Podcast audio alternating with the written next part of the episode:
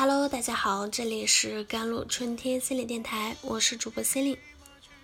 今天跟大家分享的文章叫做《什么是隐匿性抑郁症》。我们怎么知道自己是否正遭受着痛苦？我们的生活看起来很完美，但是我们也正处于抑郁症的内心挣扎中，甚至有自杀的念头。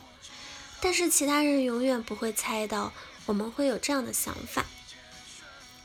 那么，隐形抑郁症的十个共同特征，我们来看一下。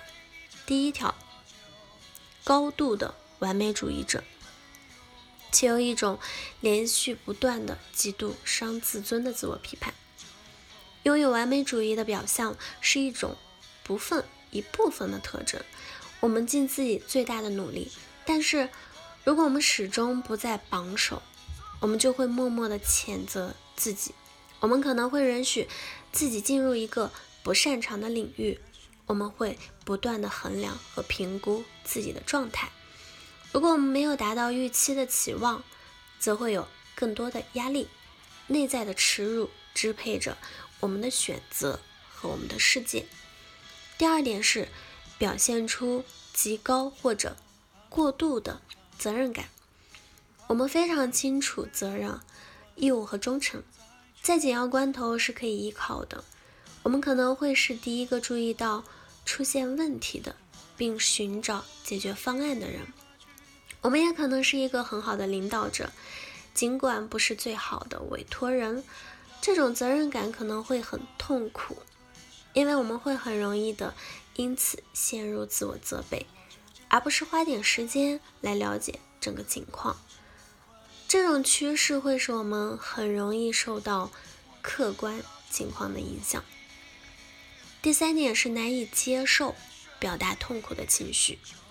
如果一个人坐在我对面，一边对我灿烂的微笑，一边向我描述他的重大损失或者挫折，我是不是会震惊于他竟能？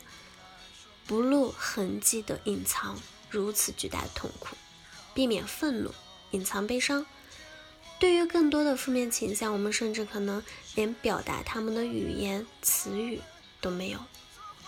我们大部分时间都陷于这些情绪带来的痛苦当中，而不是去倾听内心的表达，去分析、解码、思考造成这些的原因。第四点是。担心能否避免出现无法控制的情况？我们都不是可以轻易活在当下的人，对控制的需求非常强烈，因此花费了大量的时间来担心失控后可能会发生的事情。然而，具有讽刺意义的是，更重要的是隐藏这种担心。因此，对于其他人来说，这种担心的存在可能并不明显。我们笃定我们会表现的看起来好像事情对我们都是小菜一碟，无需付出太多的努力，但是隐藏在微笑下的都是烦恼。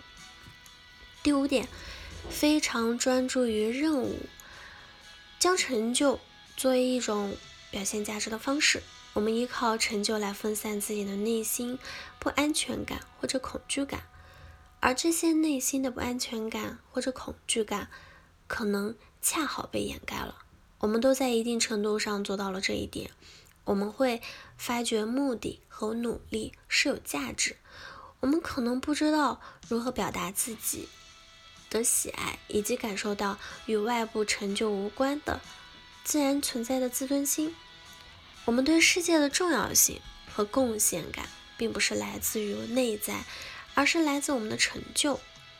第六点，对他人福祉充满积极而真诚的关注，而很少有人进入我们的内心世界。关怀他人是我们的特长，但是我们不要让其他人感觉到自己有任何的漏洞。我们不会透露过去的痛苦，或许我们的配偶可能知道一些，但是我们可能从未与他们讨论过。而其他人则更无法发现我们的孤独、疲倦、空虚或者不知所措。第七点就是减轻或者消除过去现在的伤害或者虐待。分而治之是一种技能，它是一种把悲伤、失望、害怕或者愤怒等情绪暂时的推开，但我们有精力把它们处理好时再进行处理的能力。健康的人能在任何时候发动这项技能，我们甚至可以开心或者高兴的时候做到这一点。有时候我的确不适合立即处理这些负面的情绪。第八点，我们有伴随的心理健康问题，控制或者摆脱焦虑的心理方式。我们将以一种控制有序、管理得当的方式生活，因此可能与 PhD 并存的精神病学诊断，可能是那些与控制有关的症状，例如食时的失调啊、强迫症呀、酒精或者镇静药物，即。任何可以用来缓解焦虑情绪的非正常行为。我们坚信知足常乐是幸福的基础。我相信知足常乐的作用。我们确信这很健康，可以让我们保持乐观和感恩的态度。但是，如果我们已读完本文，并觉得自己有 PhD，并曾经历过以上例举的情况，那么，我们可能同时会感到内疚，甚至感到羞耻，因为我们固执地认为我们不应该是有问题的。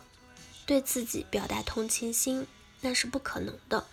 我们已经拥有很幸福的人生了，任何关于自我同情的暗示都会被抱怨，那是不被允许的。第十点，我们在人际关系上有情感上的困难，但显示出重大的职业成功。